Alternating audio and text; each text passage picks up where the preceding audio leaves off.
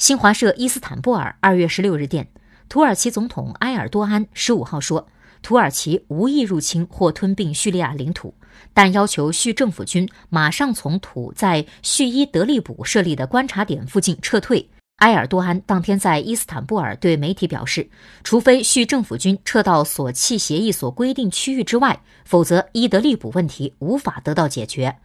他强调，如果叙政府军不撤到规定区域之外，土耳其将在二月底之前发动相应军事行动。